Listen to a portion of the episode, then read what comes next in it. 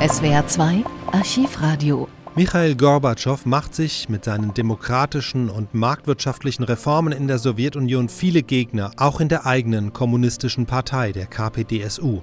Gorbatschow will die Sowjetunion zusammenhalten, aber den nicht-russischen Republiken mehr Eigenständigkeit erlauben. Dies soll in einem Unionsvertrag am 20. August 1991 besiegelt werden, doch dazu kommt es nicht.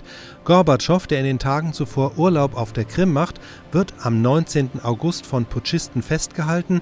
Ein selbsternanntes Staatskomitee erklärt in Moskau den Ausnahmezustand. Bei den Putschisten handelt es sich um hochrangige Parteimitglieder, unter ihnen Gorbatschows Vizepräsident Janajew. Es ist der Beginn einer turbulenten Woche, an deren Ende ist der Putsch zwar beendet und Gorbatschow wieder im Amt, doch das Machtzentrum wird sich zum russischen Präsidenten Boris Jelzin verlagern und die baltischen Staaten sowie die Ukraine ihre Unabhängigkeit erklären. Unsere Chronik beginnt mit den Nachrichten am 19. August, die sowohl auf den Putsch eingehen, auf die Sorgen in den baltischen Republiken und auf die noch immer in Ostdeutschland stationierten Truppen der sowjetischen Streitkräfte. Südwestfunk-Nachrichten. Moskau. Nach dem Sturz des sowjetischen Präsidenten Gorbatschow fahren Panzer über die Hauptverkehrsstraßen der Hauptstadt. Offensichtlich soll der Kreml abgeriegelt werden. Gorbatschow wurde während seines Urlaubs auf der Krim und unmittelbar vor seiner Rückkehr in die Hauptstadt entmachtet. Sein Schicksal ist nicht bekannt. Er wurde für krank erklärt. Der russische Präsident Jelzin beriet sich am Morgen mit seinen Mitarbeitern. Er ließ eine Erklärung ankündigen, die noch auf sich warten lässt. An der Spitze der Sowjetunion steht seit heute Morgen ein sogenanntes Staatskomitee für den Ausnahmezustand. Es wird ein halbes Jahr lang an der Macht bleiben mit der Begründung, für die Sowjetunion eine tödliche Gefahr abzuwenden. Verschiedene Aussagen von Politikern lassen darauf schließen, dass unmittelbarer Anlass für den Umsturz der Unionsvertrag zwischen der sowjetischen Zentrale und den einzelnen Republiken ist, den Gorbatschow von morgen an unterschreiben wollte. Drei Republikspräsidenten hatten sich dazu angesagt, darunter der Russe Jelzin. Das neue Komitee versprach, alle internationalen Verträge einzuhalten. Im neuen Machtzentrum stehen der Ministerpräsident, der Verteidigungsminister, der Geheimdienstchef, weitere Politiker und Vertreter von Bauern und Wirtschaftsverbänden. Wilna. In Litauen hat Präsident Landsbergis die Bevölkerung zum Schutz des Parlaments aufgefordert. Die Menschen sollen nach den Worten des Präsidenten kommen, um das Gebäude vor einer Besetzung zu schützen. Sowjetische Soldaten hatten nach Angaben des litauischen Nachrichtenagentur ELTA zuvor das Rundfunkzentrum bei Kaunas besetzt. Radio Litauen strahlt jetzt über kleine Sender aus und verbreitet die Aufforderung von Landsbergis. Bonn. Bundeskanzler Helmut Kohl unterbricht seinen Urlaub in St. Gilgen am Wolfgangsee. Kohl kehrt nach Bonn zurück und wird um 16 Uhr vor der Presse zum Sturz Gorbatschows Stellung nehmen. Kohl und Gorbatschow hatten sich zuletzt beim Londoner Wirtschaftsgipfel im Juli gesehen. Bonn. Bundesaußenminister Genscher flog von seinem Urlaubsort Berchtesgaden nach Bonn zurück. Einen ursprünglich vorgesehenen Besuch in Sachsen-Anhalt sagte Genscher ab. In einem Interview mit dem Südwestfunk bezeichnete der FDP-Vorsitzende Graf Lambsdorff die Entmachtung Gorbatschows als einen Schritt zurück von den Reformen. Lambsdorff lehnte eine Antwort auf Spekulationen ab, ob sich die sowjetischen Streitkräfte nun völlig wie vorgesehen bis 1994 aus dem Osten Deutschlands zurückziehen. Dort sind noch etwa 400.000 Mann stationiert. Berlin. Inzwischen teilte ein Sprecher des Kommandos in Wünsdorf mit, der Abzug der sowjetischen Einheiten aus Deutschland werde fortgesetzt. Wie der Sprecher sagte, verfolgen das Kommando und alle Soldaten die Entwicklung in der UdSSR aufmerksam.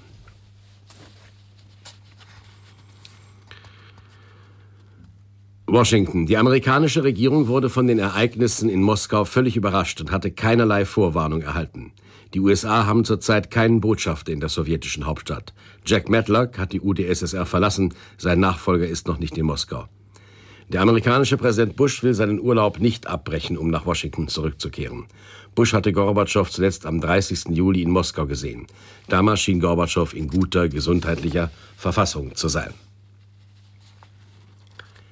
Frankfurt. Der Kurs des amerikanischen Dollar ist in die Höhe geschnellt. Bei hektischem Handel lag der Eröffnungskurs in Frankfurt bei 1,82 Mark, um sieben Pfennig höher als am Freitag. Die Notenbanken der wichtigsten westlichen Industrienationen kündigten inzwischen Schritte zur Stabilisierung der Wechselkurse an. Devisenhändler halten dies aber im Augenblick für nicht machbar. In Asien reagierten die Aktienmärkte auf die Ereignisse in der Sowjetunion mit massiven Verlusten. Auch die ARD-Korrespondenten in Moskau produzieren an diesem Tag zahlreiche Berichte und Reportagen. Die aktuelle Berichterstattung in den Auslandsstudios ist in vielen Teilen der Welt damals allerdings nur telefonisch möglich. Staatsstreich in der Sowjetunion, inzwischen ist es auch amtlich. Kurz vor 9 Uhr sagt eine Sprecherin des russischen Parlaments, bei der Ablösung von Präsident Gorbatschow handelt es sich um einen Putsch. Klaus Kunze mit letzten Informationen. Limousinen mit Militärs in Uniformen. Seit etwa 10 Uhr Ortszeit mehren sich die Kolonnen, die beispielsweise auf der Hauptachse zwischen innerstem Zentrum, also dem Kreml, und dem Westen der Stadt verbindet. Augenzeugenberichte sagen auf der anderen Seite, dass zurzeit das gesamte Gebiet um den Kreml frei passierbar ist. Der öffentliche Verkehr in Moskau funktioniert normal. Die Menschen haben, ohne dass irgendwo Zeichen von Unruhe zu beobachten waren, heute Morgen ihre Arbeit aufgenommen. In Litauen hat indessen Landsbergis die Bevölkerung aufgerufen, die öffentlichen Gebäude zu schützen.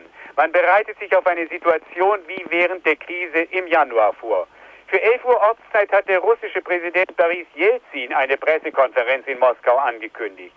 Jelzin, der bis jetzt mächtigste Mann neben Gorbatschow in der Sowjetunion, verfügt zweifellos über eine Schlüsselposition für die künftige Entwicklung. Militär steht ihm allerdings nicht zur Verfügung. Vizepräsident Jenajew teilte kurzgebunden in der Nacht mit, Gorbatschow sei nicht in der Lage, seine Aufgaben zu erfüllen, wandte sich dann an die Bevölkerung mehreren Gründen in eine Sackgasse geraten. Apathie, fehlendes Vertrauen und Hoffnungslosigkeit sind an die Stelle des ursprünglichen Enthusiasmus und der Hoffnung getreten. Die Autoritäten in unserem Lande haben das Vertrauen der Bevölkerung verloren. Das Land ist unregierbar geworden. Extremisten steuern einen Kurs der Auflösung der Sowjetunion, des Staatsruins und der Machtergreifung um jeden Preis. Nationale Gefühle werden lediglich dazu benutzt, um eigene politische Ambitionen zu befriedigen. Weder das heutige Unglück der Völker noch das Morgen kümmert diese Abenteurer, heißt es.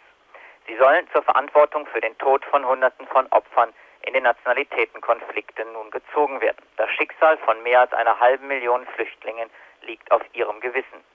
Sie sind schuldig für den Verlust an Lebensfreude von Millionen von Sowjetmenschen, die noch gestern lebten wie eine einträchtige Familie, aber sich heute ausgestoßen fühlen in ihrem eigenen Haus. Das Staatskomitee für den Ausnahmezustand ließ später eine Notstandserklärung über die amtliche Nachrichtenagentur TASS verbreiten. Zum Inhalt Hermann Krause. Mit dem Ziel, die schwere Krise zu überwinden, die Freiheit und die Unabhängigkeit des Vaterlandes zu sichern, die territoriale Integrität basierend auf den Ergebnissen des Referendums und geführt von den vitalen Interessen aller ethnischen Gruppen, die in unserem Vaterland leben und des sowjetischen Volkes, beschließen wir, erstens, in einigen Teilen unseres Landes von 4 Uhr an Moskauer Zeit den Ausnahmezustand zu verhängen. Zweitens, die Gesetze der Sowjetunion haben Gültigkeit wieder auf allen Teilen der UdSSR. Und drittens, für den Fall der Verhängung des Ausnahmezustandes wird ein Komitee gebildet, in dem der erste stellvertretende Vorsitzende des Verteidigungsministeriums, der Vorsitzende des KGB Kryschkow, Innenminister Pugo sowie Verteidigungsminister Jasow sitzen. Und, so heißt es, der amtierende Präsident der UdSSR, Janajew. Zwei Tage später, 21. August, der Putsch schwächelt, die Putschisten verlieren an Rückhalt auch in der Armee. Der Präsident der russischen Republik, Boris Jelzin, fordert die Rückkehr Gorbatschows an die Staatsspitze und ruft die Bürger zu Demonstrationen und zum Generalstreik auf. Mit Erfolg. Der Tag nach dem Staatsstreich in Moskau. Der langjährige Berater von Gorbatschow, Wladimir Dadjitschew, erwartet die Spaltung der Roten Armee aus Moskau, Hermann Krause. Armee unterstützt anscheinend nicht im vollen Umfang die neue politische Führung des Landes. Immer wieder kommt es hier zur Diskussion zwischen der Bevölkerung und den Soldaten, die ihre Panzer verlassen haben. In kleinen Gruppen stehen sie, diskutieren die Lage. Sowohl Offiziere als auch Rekruten sind einhellig der Meinung, dass sie nichts gegen die Bevölkerung unternehmen werden. Wir sind für das Volk, eine Armee des Volkes, hört man immer wieder. Auch ein General an hochrangiger Stelle, auch er hält zu Jelzin und Gorbatschow Roland Haug. Dieser versicherte gegenüber der noch funktionierenden unabhängigen Nachrichtenagentur Interfax, dass die angetretenen Armeeeinheiten nicht gegen das Volk vorgingen. Kein einziger Schuss werde fallen, so der General. Nach meinen eigenen Beobachtungen führen die Panzerbesatzungen keine scharfe Munition bei sich. Sie zeigten sich den jungen, mit ihnen lebhaft diskutierenden Demonstranten lediglich ausgerüstet mit Fahrtenmessern. Boris Jelzin, der Präsident der Russischen Republik, hat die Mitglieder des Komitees für den Ausnahmezustand zu Straftätern erklärt und die Rückkehr Gorbatschows an die Macht gefordert. Er hat zum Generalstreik aufgerufen, den russischen Patriarchen Alexei II. aufgefordert, nicht tatenlos zuzuschauen. Die Gläubigen, das russische Volk, ganz Russland wartet auf ihre Worte, hat Jelzin im Radio gesagt, und er verlangt, dass Michail Gorbatschow von UNO-Ärzten untersucht wird. Zur Rolle des Boris Jelzin Bundesaußenminister Hans-Dietrich Genscher. Ich glaube, dass er heute diejenige Persönlichkeit in der Sowjetunion ist, deren Wort den größten Einfluss auf das Verhalten der Menschen in diesem großen Lande haben wird. Und er hat in dieser Frage trotz aller Meinungsverschiedenheiten, die er mit Präsident Gorbatschow hatte, eine sehr klare Position eingenommen, denn er als der vom Volke gewählte Präsident ist natürlich daran interessiert, dass die verfassungsmäßigen Organe ihre Verantwortung ausüben können. Und das bedeutet im konkreten Fall, dass Michael Gorbatschow das tun kann. Krisensitzung der EG-Außenminister in Den Haag. Wie der Bundeskanzler und der amerikanische Präsident bekennt sich auch Hans-Dietrich Genscher zu Gorbatschow. Aus Den Haag, Jörg Bagel. Genscher will sich bei seinen Kollegen dafür aussprechen, dass die EG die Wiedereinsetzung Gorbatschows in alle seine Funktionen als Präsident der Sowjetunion verlangt. In der UdSSR, so der Bundesaußenminister, müsse die verfassungsmäßige Ordnung wiederhergestellt werden. Das bedeutet auch, dass Präsident Gorbatschow seine Amtsgeschäfte wieder aufnehmen kann, denn er sei der gewählte Präsident der UdSSR. Ausweichend äußerte sich Genscher zu der Frage, ob die Gemeinschaft die Hilfen für die UdSSR einfrieren solle. Dabei handelt es sich um eine Lebensmittelhilfe im Gesamtwert von rund 1,5 Milliarden Mark und eine technische Hilfe, für die allein in diesem Jahr 800 Millionen Mark aus der Gemeinschaftskasse vorgesehen sind. Genscher verwies darauf, dass es für diese Hilfen Vereinbarungen mit der Sowjetunion gebe, die eingehalten werden sollten, solange auch die UdSSR ihre internationalen Verpflichtungen erfülle. Unterstützung von Jelzin und Gorbatschow durch die EG. Jelzin hat ja zum Generalstreik ausgerufen. Frage an Klaus Kunz in Moskau. Wo wird tatsächlich gestreikt? Streiks wurden heute zum ersten Mal aus dem nordostsibirischen Kohlegebiet von Vorkuta gemeldet. In fünf von 13 Gruben ist nach Meldungen, die in Moskau verbreitet wurden, die Arbeit niedergelegt worden. Nach den gleichen Quellen gibt es Streiks auch schon im zentralsibirischen Kusbas-Becken, wo im Frühjahr der Widerstand gegen die unmenschlichen sozialen Bedingungen besonders lange anhielt. Im Kuznetzer Gebiet steht mit 26 Gruben etwa die Hälfte der Betriebe still. Mit den neuen Machthabern werden Vertreter der Streiks zitiert, machen wir keine gemeinsame Sache, der Streik wird dauern, bis die neuen Männer zurückgetreten sind. Und die Frage, was ist mit Michail Gorbatschow? Meldungen, er sei inzwischen wieder in Moskau, kann Klaus Kunze nicht bestätigen. Französischen Quellen zufolge soll Gorbatschow heute Morgen von Simferopol auf der Krim in das nicht weit entfernte Sevastopol gebracht worden sein, per Flugzeug. In oder bei Sevastopol befände er sich in einer militärischen Einrichtung. Das russische Parlament hat indessen den Präsidenten des obersten Sowjets der Sowjetunion aufgefordert, innerhalb der nächsten 24 Stunden eine persönliche Begegnung mit Gorbatschow zu organisieren. Diese Begegnung solle im Beisein Gennady Jenajews stattfinden. In dem gleichen Beschluss wird verlangt, innerhalb der nächsten drei Tage eine medizinische Untersuchung Gorbatschows zu veranlassen, das Ergebnis zu veröffentlichen und bei entsprechendem Erfordernis Gorbatschow die notwendige medizinische Hilfe zukommen zu lassen. Der Putsch hatte das Ziel, Gorbatschows Politik rückgängig zu machen und zu verhindern, dass die Republiken am Rand zu eigenständig und zu selbstbewusst werden. Erreicht hat er das Gegenteil. Aufgeschreckt durch den Putsch erklärt die Baltische Republik Estland ihre Unabhängigkeit. Litauen und Lettland haben das schon zu Jahresbeginn getan und wappnen sich jetzt umso mehr gegen mögliche Putschversuche in den eigenen Hauptstädten. Denn bisher haben nur sehr wenige Staaten die Souveränität Estlands, Lettlands und Litauens anerkannt. Wir haben uns bislang auf die Sowjetunion vor allem auf das konzentriert, was in und um die Hauptstadt Moskau passiert ist. Mit Hilfe von Jürgen Detlefsen wird uns jetzt aber aus gutem Grund auch das Baltikum beschäftigen. Nach Lettland und Litauen hatte als letzte der drei baltischen Republiken ja sozusagen auf dem Höhepunkt der Krise auch Estland seine Unabhängigkeit von Moskau erklärt.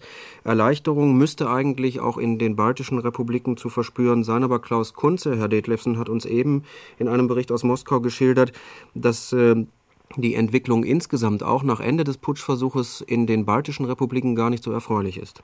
Äh, nun, auf jeden Fall kann man sagen, die Lage ist äh, verworren und das ist vielleicht nicht verwunderlich, äh, denn äh, äh auch nach der offenbaren Aufgabe der Putschmacher in Moskau wäre es sicher verfrüht, äh, Kontraordern von dort an die Befehlshaber im Baltikum zu erwarten. Aber in der Tat haben sich auch am Nachmittag noch Unerfreuliches ereignet in äh, Riga, äh, nachdem das Parlament, äh, also in der Hauptstadt von Lettland, nachdem das Parlament äh, heute Mittag die Unabhängigkeit Lettlands erklärt hatte, gingen Einheiten des Innenministeriums des sowjetischen mit Rauchgranaten und Schüssen in der Innenstadt vor. Dabei sollen drei Menschen getötet worden sein.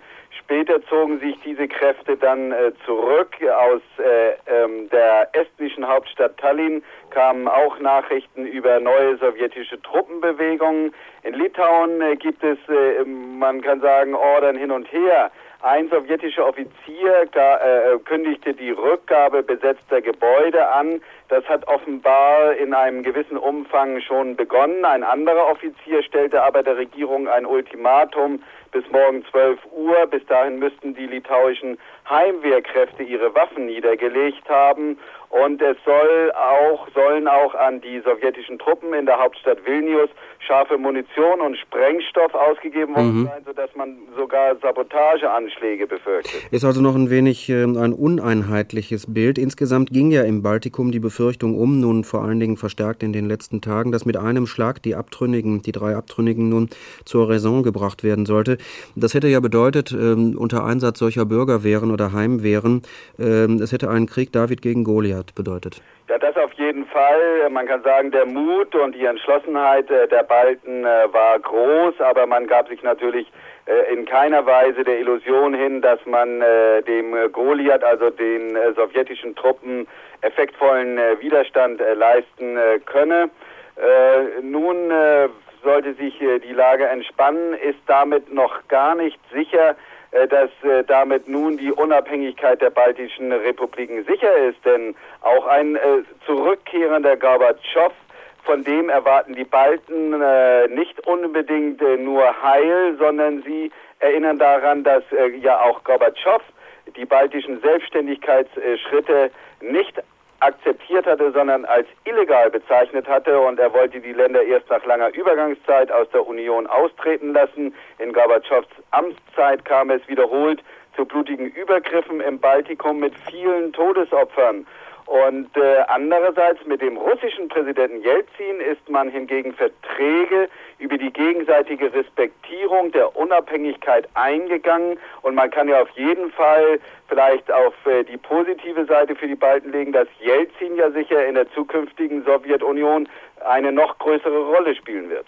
Äh, das werden wir gleich noch bes zu besprechen haben. Kurze Schlussfrage mit der Bitte um eine knappe Beantwortung. Haben eigentlich im Baltikum ähnliche Verbrüderungsszenen zwischen Militär und Bevölkerung stattgefunden wie vor dem Weißen Haus in Moskau? Äh, das äh, hat sich noch nicht ergeben. Es gab aber heute Meldungen, dass auch sowjetische Soldaten in den baltischen Staaten ihre Solidarität äh, mit den Bewohnern dort bekundet hatten, andererseits eben auch ihre Begeisterung für den russischen Präsidenten Jelzin aussprachen. Später am Tag zeichnet sich ab, der Putsch ist zu Ende, die Putschisten auf der Flucht. SWF aktuell am Mikrofon Carola Pfeiffer. Die Moskauer Putschisten sind auf der Flucht, so viel steht wohl fest. Noch allerdings gibt es widersprüchliche Meldungen aus Moskau. Wohin denn? Nach Angaben eines Mitgliedes des russischen Parlaments sind zwei Flugzeuge mit den Mitgliedern des Notstandskomitees auf dem Weg in die Ukraine, auf die Krim.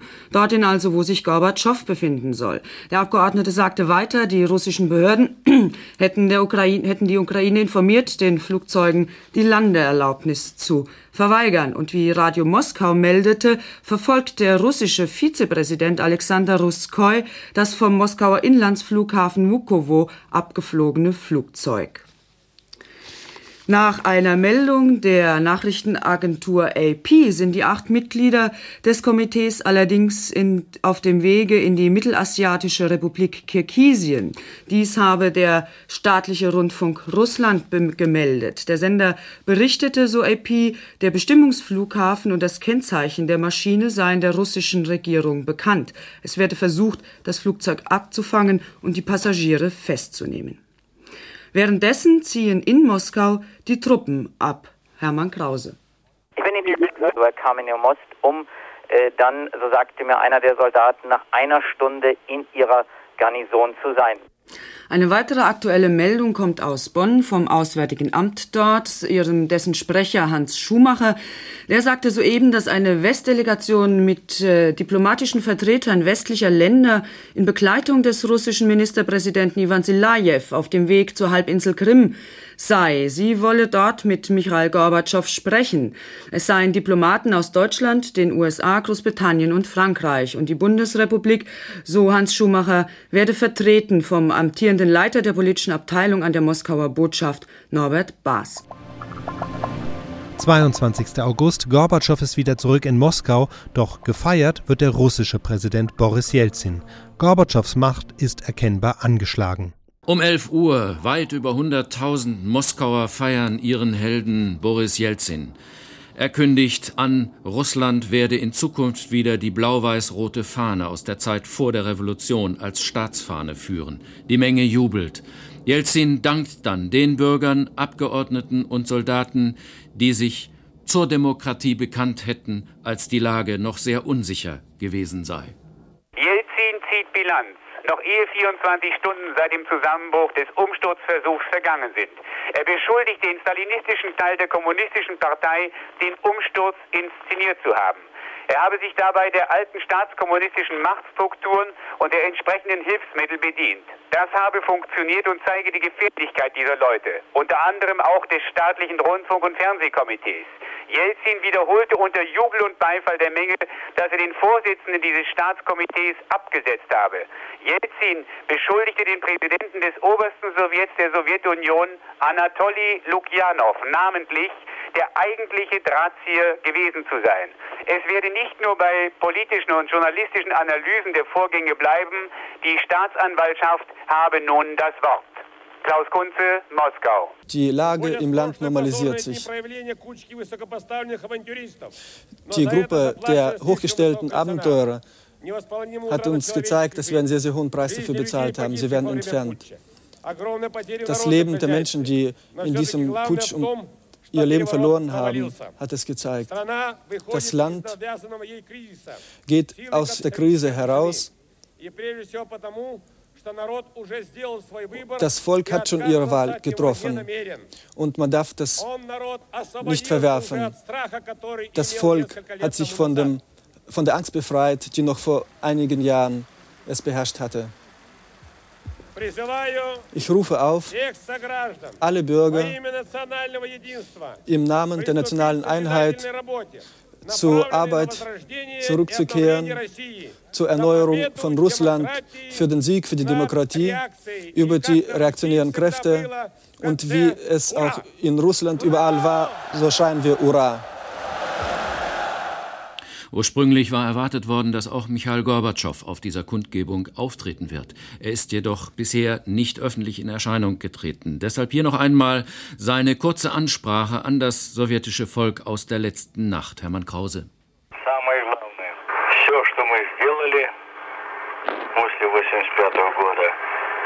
Das Wichtigste, alles das, was wir gemacht haben nach 1985, hat schon reale Früchte getragen. Unsere Gesellschaft, unsere Menschen sind anders geworden. Das war das wichtigste Hindernis im Wege dieses Abenteuers, für welche sich eine Gruppe von Personen entschieden hat. Dies war ein Abenteuer von Anfang an. Das werde ich später, morgen oder übermorgen noch einmal ausführlich erzählen. Die ganze Welt muss das wissen. Was man von mir forderte und was man nicht bekommen hat. Das alles ist nicht durchgekommen. Ich gratuliere unseren Sowjetmenschen, die sowohl das Gefühl der Verantwortung und der Würde gezeigt haben und auch der Sorge. Ein jämmerliches Häufchen Volk mit Parolen hat die Schwierigkeiten ausgenutzt, die Schwierigkeiten, die uns alle bekannt sind. die Schwierigkeiten, die uns bewegen, aber die wir lösen, zu beabsichtigen. Mit Parolen wollten diese Menschen uns auf einen Weg bringen, der unsere ganze Gesellschaft in eine Katastrophe geführt hätte. Dies ist nicht durchgekommen. Das ist einer der größten Siege der Perestroika. Das, was man versuchte mit dem Präsidenten zu machen, mit seiner Familie, so wurde er im Laufe von 72 Stunden von Truppen eingekesselt, auf dem Land wie auf der See. Man versucht ihn unterzukriegen, aber das haben sie nicht geschafft. Ich danke den Sowjetmenschen. Meine Anerkennung gilt den prinzipiellen Positionen der Bürger Russlands sowie dem russischen Präsidenten Boris Jelzin. Dem obersten Sowjet Russlands, den Abgeordneten und allen fortschrittlichen Kräften, die sich diesem Abenteuer entschlossen in den Weg gestellt haben. Darauf können wir stolz sein. Wir haben viele Probleme, diese Probleme aber werden wir lösen. Sie machen uns Sorgen. Darüber habe ich vor meinem Urlaub und auch während des Urlaubs nachgedacht. Über die Lebensmittelversorgung, über die Versorgung mit Brennstoffen, über die Finanzangelegenheiten, über den Rubel, über die Marktlage. Aber all dies werden wir bewältigen. Ich habe die Vertreter, die Abgesandten, als sie zu mir kamen, zurückgewiesen. Sie haben mir vorgeschlagen, dieses Abenteuer zu unterstützen. Aber das würde unser Land zugrunde richten. Ich war entschieden dagegen. Ich forderte sie auf, einen Kongress einzuberufen, sowie den obersten Sowjet. Der Präsident des Landes wurde blockiert, er wurde isoliert vom Land, von der ganzen Welt. Das Ziel war, den Präsidenten moralisch zu brechen, auf seine Familie einzuwirken. Daraus ist nichts geworden. Vor allen Dingen, weil ich sicher bin, so etwas, all dies hätte keinen Erfolg gehabt.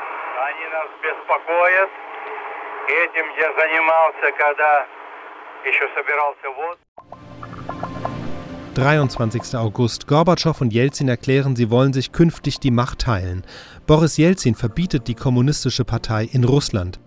Gestern in Moskau noch die ersten Rufe nach einem Rücktritt auch Gorbatschows. Nach dem heutigen Tag sieht es ganz so aus, als wollten Jelzin und Gorbatschow die Zukunft gemeinsam meistern.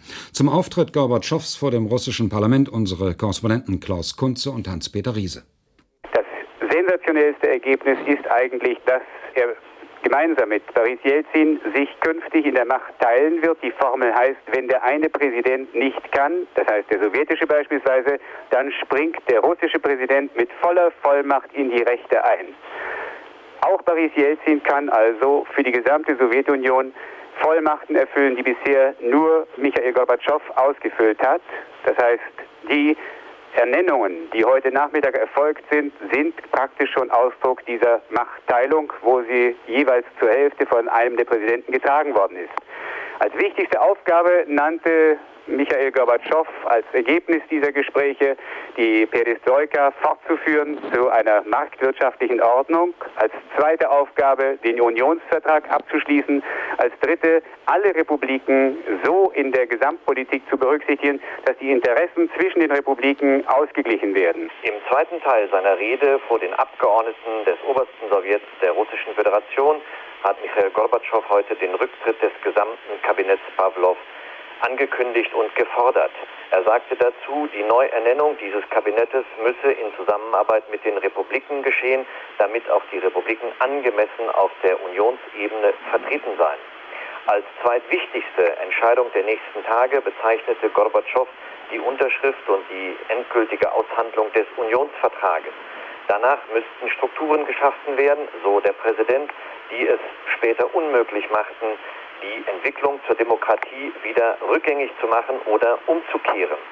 Gorbatschow, der sich zum Teil einer ablehnenden Haltung der Abgeordneten gegenüber sah, verteidigte seine eigene Position.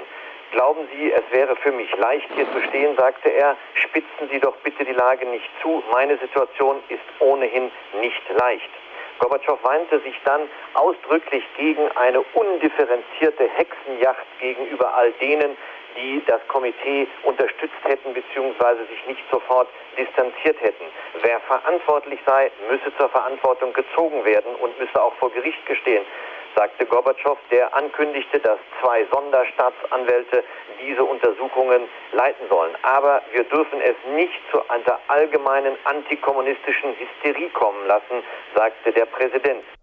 Und Gorbatschow nannte heute auch die Putschisten, die meisten ja Mitglieder seiner Regierung, beim Namen Hermann Krause. Fast Alle Minister im Kabinett Pavlov haben am 19. August, am Tag des Putsches, die Maßnahmen des Notstandskomitees unterstützt. Dies ergab sich aus der Niederschrift eines Protokolls, das Michael Gorbatschow soeben im russischen Parlament selbst vorgelesen hat.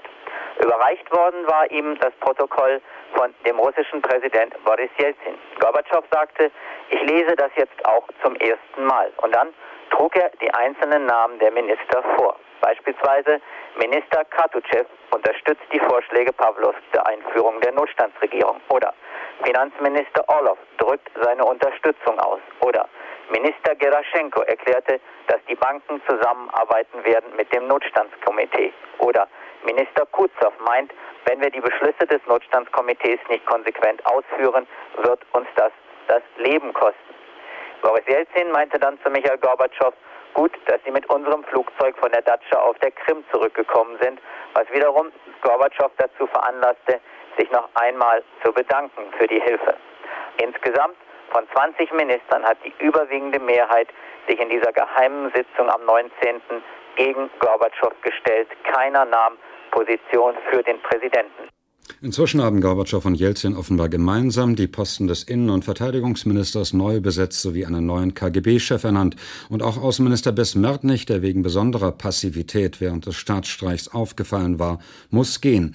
Um 16.15 Uhr die Einmeldung von dpa aus Moskau. Auf Anweisung Jelzins wurde das Gebäude des Zentralkomitees der Kommunistischen Partei der Sowjetunion verschlossen und versiegelt. Meldung dann um 16.32 Uhr. Jelzin will die Kommunistische Partei Russlands zum zumindest zeitweise verbieten. Ein entsprechender Erlass sei schon vorbereitet. Aus der lettischen Hauptstadt Riga heute der direkte Appell an die Deutschen, an ihr Parlament, ihre Regierung. Gerechtigkeit auch nach dem Unrecht der Vergangenheit wartet nicht mehr länger damit, erkennt uns die baltischen Staaten an. Appell des lettischen Parlamentspräsidenten, der Bericht von Marianne Buttenschön. Heute, am 23. August 1991, dem 52. Jahrestag der Unterzeichnung des Hitler-Stalin-Paktes, wende ich mich an den Deutschen Bundestag und die deutsche Bundesregierung mit der Bitte, so schnell wie möglich die Regierung der Republik Lettland anzuerkennen und diplomatische Beziehungen herzustellen. Ich bitte auch die Öffentlichkeit in der Bundesrepublik Deutschland dringend um Unterstützung. Denn jede Verzögerung der Anerkennung kann die Anhänger der entlarvten Junta in Lettland zu neuen Gewalttaten ermutigen. Die diplomatische Anerkennung Lettlands durch die Bundesrepublik ist in dieser Schicksalsstunde von entscheidender Bedeutung. 24. August. Gorbatschow tritt als Generalsekretär der KPDSU zurück, behält aber das Amt des sowjetischen Staatspräsidenten. Die Meldung von Interfax in Moskau, Gorbatschow will die KPDSU auflösen und seinen Rücktritt als Generalsekretär erklären. Noch ist, glaube ich, Vorsicht geboten bei dieser Meldung. Wir haben in Moskau jetzt am Telefon Roland Haug. Wenn die Meldung stimmt, wäre es eine Sensation. Kann man wohl sagen. Und was ich zuerst über ein Gerücht anhörte und der, der unabhängigen Nachrichtenagentur Interfax ja nicht einmal drei mickrige Zeilen wert war, scheint nun doch einen realen Hintergrund zu haben. Michael Gorbatschow äh, will die KPDSU auflösen. Er selbst soll angeblich als Generalsekretär zurücktreten. Die Nachricht überrascht mich aber insofern, als ich Gorbatschow noch gestern durch das von dem russischen Präsidenten Jelzin für das Gebiet der russischen Föderation ausgesprochene KP-Verbot bruskiert zeigte. Der sowjetische Staats- und Parteichef kritisierte lebhaft ein entsprechendes Dekret seines alten Rivalen Jelzin. Er begründete das damit, dass nicht alle Mitglieder der russischen KP den Putschversuch des gescheiterten Notstandskomitees unterstützt hätten. Die Anführer des Umsturzversuchs müssten zwar bestraft werden, meinte Gorbatschow, es dürfe aber nicht zu einer, wie er sich ausdrückte, Hexenjagd kommen. Und äh, nach dem gescheiterten Coup d'etat war die KPDSU ja in allen Teilen des Landes unter Rechtfertigungszwang geraten. Die Partei Lenins ist in mehreren Republiken ja bereits verboten. Ja, und so unter Druck geraten, dass eben diese Meldung, über die wir sprechen, so unglaubwürdig nicht erscheint. Das wäre dann ein Sinneswandel innerhalb von 24 Stunden bei Gorbatschow. Mir fiel vorhin die Kaffeetasse aus der Hand, als die Meldung kam. Glauben Sie, Gorbatschow gibt auf? Äh, ich weiß nicht, also uns müsste öfter die Kaffeetasse aus der Hand fallen, denn was morgen richtig war, kann schon am Abend verkehrt sein, es kann das Gegenteil eintreten. Äh, das ist hier einfach in Moskau zurzeit äh, laufen, purzeln alles durcheinander. Die äh, Lehrsätze von gestern müssen aus dem Buch des Wissens gestrichen werden. Ja. Wenn, wenn Gorbatschow sagt, er wünsche keine Hexenjagd, dann äh, hat er doch damit einen ganz entscheidenden äh, Fehler gemacht und er hat es wahrscheinlich auch begriffen, denn die überwiegende Mehrheit des Volkes will ja von einer reformierten KPDSU überhaupt nichts mehr wissen. Sie hält es für unmöglich, eher wird ein Kamel durch ein Nadelöhr kommen. Sie hält es für unmöglich, dass sich die sowjetische KP überhaupt noch reformieren lässt. Der Widerstand gegen die kommunistische Partei, die bei den breiten Massen offensichtlich jeden Kredit verspielt hat, war bei den Pro-Jelzin-Kundgebungen der letzten Zeit ja gleichsam mit Händen zu greifen. Wir brauchen ein Nürnberger Urteil für die KPDSU und den KGB und die Demokratie ist unumkehrbar. So hat er es schon viele Wochen vor dem Umsturzversuch der, des vergangenen Montag geheißen. Noch einmal, Herr Haug, angenommen, die Meldung stimmt. Gorbatschow will die Partei der Sowjetunion, die kommunistische Partei der Sowjetunion auflösen, seinen Rücktritt als ihr Generalsekretär erklären. Kann das, wenn es stimmt, Jelzin freuen, die ganze Last dann zu tragen und nicht nur die für Russland? Ja, natürlich, Jelzin ist der starke Mann. Jelzin hat ja ein Dekret unterschrieben, das der russischen KP die politische äh, Betätigung vorübergehend untersagt. Es könnte dann Gorbatschow eben zu einem Herrscher werden, der kein Land mehr besitzt. Seine Herrschaft würde hinter den alten, hinter, hinter den alten Wellen der Stadt Moskau enden, also hinter den Kremlmauern. Der starke Mann heißt Boris Jelzin und diese Partei, die einmal das Rückgrat der gesamten totalitären Maschinerie war, die ist ja ohnehin am Ende. Sie wird ja immer, sie verliert ja immer mehr ihre Machtbasis ist. So viel Information für den Augenblick von der aktuellen Redaktion. Die Zeit gleich 17.35 Uhr. Später am Abend herrscht dann Gewissheit. Rücktrittserklärung des sowjetischen Präsidenten Michail Gorbatschow als Generalsekretär der Kommunistischen Partei der KPDSU. Zitat Das Sekretariat, das Politbüro haben sich nicht gegen den Staatsstreich gestellt. Das Zentralkomitee zeigte sich unfähig, eine entschiedene Position der Verurteilung und des Widerstandes gegen den Putsch einzunehmen. Es rief die Kommunisten nicht auf, gegen die Unterdrückung der verfassungsmäßigen Ordnung zu kämpfen. Mitglieder der Parteiführung waren unter den Verschwörern. Eine Reihe von Parteikomitees und Massenmedienorganen unterstützten die Aktionen dieser Verschwörer. Ich denke, es ist mir nicht möglich, die Aufgaben des Generalsekretärs der Kommunistischen Partei der Sowjetunion weiter auszuüben, und ich gebe die damit verbundenen Befugnisse auf. Der Rücktritt des Michail Gorbatschow, der Kommentar von Klaus Kunze. Zunächst einmal macht er einen Schnitt zur Führung, zum Zentralkomitee der Partei, der Partei, wie sie jetzt besteht. Im Augenblick hat es eine Funktion. Diese Partei war schon in Misskredit bei der Bevölkerung, ja wie die dramatischen Austrittszahlen belegen, sogar in ihre Mitgliedschaft geraten. Der gescheiterte Umsturz, den diese politisch wach gewordene Bevölkerung noch vor dem Parteisekretär Gorbatschow sehr schnell als das Werk der konservativen kommunistischen Parteiführung durchschaute, dieser Umsturz hat die 70 Jahre diktierende Partei vollständig diskreditiert als Jelzin die Partei in der Russischen Republik einstweilen verbot, als er ihre Zeitungen vorläufig das Erscheinen verbot, da gab es bis auf die direkt in Brot und Lohn dadurch Betroffenen keinen Einspruch, sondern Beifall aus tiefster Seele. Gorbatschow hat nur den Posten des Generalsekretärs niedergelegt. Er bleibt aber in dieser Partei, in einer Partei, für die sich nur noch zwei Möglichkeiten bieten. Das leichtere, nämlich das Etikett zu wechseln oder sich von innen zu erneuern. Gorbatschow scheint das Letztere tun zu wollen.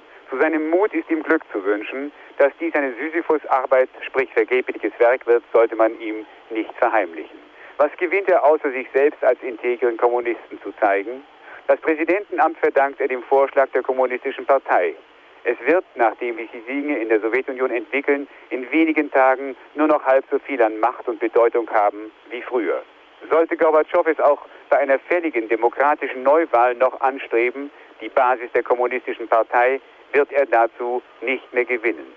Seine einzige Chance wäre gewesen, den Kommunisten völlig den Rücken zu kehren, die demokratischen Kräfte im Lande um sich zu sammeln. Dazu ist es durch diesen halben Schritt nun zu spät. Gorbatschows politische Karriere geht ihrem Ende entgegen. 25. August. Nach dem gescheiterten Putsch ist die Sowjetunion in Auflösung begriffen. Neben den baltischen Staaten hat auch die Ukraine ihre Unabhängigkeit erklärt, doch das wird in den Berichten dieser Tage allenfalls am Rande erwähnt. Die Medien interessieren sich vor allem für die Entwicklung im Baltikum. Der Rücktritt Mikhail Gorbatschows vom Amt des Generalsekretärs der KPDSU hat die Auflösung der Sowjetunion noch beschleunigt. Immer mehr Teilrepubliken der Sowjetunion erklären sich für unabhängig. Offenbar nicht nur, weil die reaktionären Stalinisten jetzt weitgehend geschlagen scheinen. Die Ukraine fürchtet nach dem Machtzuwachs für Boris Jelzin ein Wiederaufleben des russischen Nationalismus, wie die deutsche Presseagentur heute schreibt. Von den Moskauer Ereignissen profitieren derzeit vor allem die baltischen Staaten. Inzwischen haben Schweden, Island, Dänemark, Norwegen, Ungarn und Belgien deren diplomatische Anerkennung beschlossen. Bundesaußenminister Genscher will einen entsprechenden Kabinettsbeschluss in der kommenden Woche herbeiführen. Im Südwestfunk verlangte er von der EG, dem Bonner Beispiel zu folgen. Ich halte es für eine absolute Selbstverständlichkeit, dass wir den Willen dieser Völker zur Unabhängigkeit unterstützen und äh, dass wir ihn anerkennen. Das entspricht unserer Haltung zum Selbstbestimmungsrecht der Völker. Wir sind dabei, uns auf diese Anerkennung vorzubereiten und ich habe zusammen mit meinem dänischen Kollegen äh, innerhalb der Europäischen Gemeinschaft den Vorschlag unterbreitet, dass auch die Gemeinschaft sich darauf einstellt, dass wir äh, mit den unabhängig gewordenen äh, Staaten uns vorbereiten auf äh, Assoziierungsverträge, also Verträge der Zusammenarbeit. Denn man muss sich darüber im Klaren sein, dass zum Beispiel im Falle der drei baltischen Staaten ihre Unabhängigkeit äh, für sie auch bedeutet, dass sie sich einer neuen wirtschaftlichen Wirklichkeit gegenübersehen. Sie muss ihre, müssen ihre Verhältnisse mit der verbleibenden Sowjetunion oder der Republik Russland, äh, je nachdem, wo die Zuständigkeiten liegen werden, regeln. Die amerikanische Regierung hat es nicht so eilig, die baltischen Länder als eigenständige Staaten anzuerkennen. Aus Washington Joachim Lenz. Mit enormer Bedächtigkeit reagiert der amerikanische Präsident auf die rasanten Entwicklungen innerhalb der Sowjetunion. Während der Politiker, der am ehesten jenen Wandel verkörpert, auf den Washington in der Sowjetunion hofft, während Boris Jelzin seine Entschlossenheit demonstriert, die Baltenrepubliken in die Souveränität zu entlassen, bleibt George Bush bei einer Unterstützung baltischer Unabhängigkeit, die nichts übereilt. Dahinter steht weiterhin die Sorge, dass die plötzliche Freiheit für das Baltikum innerhalb der Sowjetunion eine chaotische Lawine lostreten könnte, deren Ausmaß nicht überschaubar ist. So sagte George Bush zwar, die Souveränität für Litauen, Estland und Lettland werde wie kein anderer Akt den Goodwill der USA für Moskau erhöhen. Lawrence Eagleburger, der stellvertretende Außenminister, wäre sogar überrascht, wenn nunmehr die Baltenrepubliken länger als sechs Monate auf ihre Souveränität warten müssten. Doch noch am Donnerstag wies das State Department andererseits darauf hin, dass die Baltenrepubliken einige klassische Bedingungen nicht erfüllen, die einen souveränen Staat ausmachen. Dazu gehörten die Kontrolle über die eigenen Grenzen und die Fähigkeit, die Einhaltung abgeschlossener Verträge zu garantieren. Auf die Frage, wie die Baltenrepubliken diese Mängel heilen könnten, antwortete das State Department durch Verhandlungen mit Moskau. Auch wenn Boris Jelzins Statur in Washington innerhalb dieser Woche ins Überlebensgroße gewachsen ist, bleibt die Bush-Regierung dabei, dass ihr offizieller diplomatischer Ansprechpartner der Präsident der Sowjetunion Michael Gorbatschow ist. Wie die offiziellen Beziehungen zu Boris Jelzin aufgewertet werden können, sodass sie dessen faktischem politischen Gewicht angemessen sind, darüber brütet Bushs außenpolitisches Beraterteam noch. Es brütet ebenso über der Frage, wie mit einer Sowjetunion umzugehen ist, die in absehbarer Zeit nicht mehr kommunistisch sein wird, sofern die Union diesen Wandel überlebt und nicht in Einzelrepubliken zerbricht. Einstweilen werden auch daraus resultierende Fragen äußerst bedächtig beantwortet. Ein massives wirtschaftliches Hilfsprogramm der westlichen Industrienationen für die Sowjetunion will George Bush zwar nicht für alle Zukunft ausschließen, aber er beharrt darauf, zuvor müsse noch sehr viel an Reformen umgesetzt werden in Moskau, zuvor müsse noch sehr viel geschehen. Gorbatschows Rücktritt als Generalsekretär, so Bush, ist auf diesem Reformweg ein weiterer Schritt nach vorn. Die Entwicklung nimmt ihren Lauf. Kurz vor Weihnachten des Jahres 1991 wird die Sowjetunion Geschichte sein. SWR 2 Archivradio. Viele weitere historische Tonaufnahmen gibt es, thematisch sortiert, unter archivradio.de.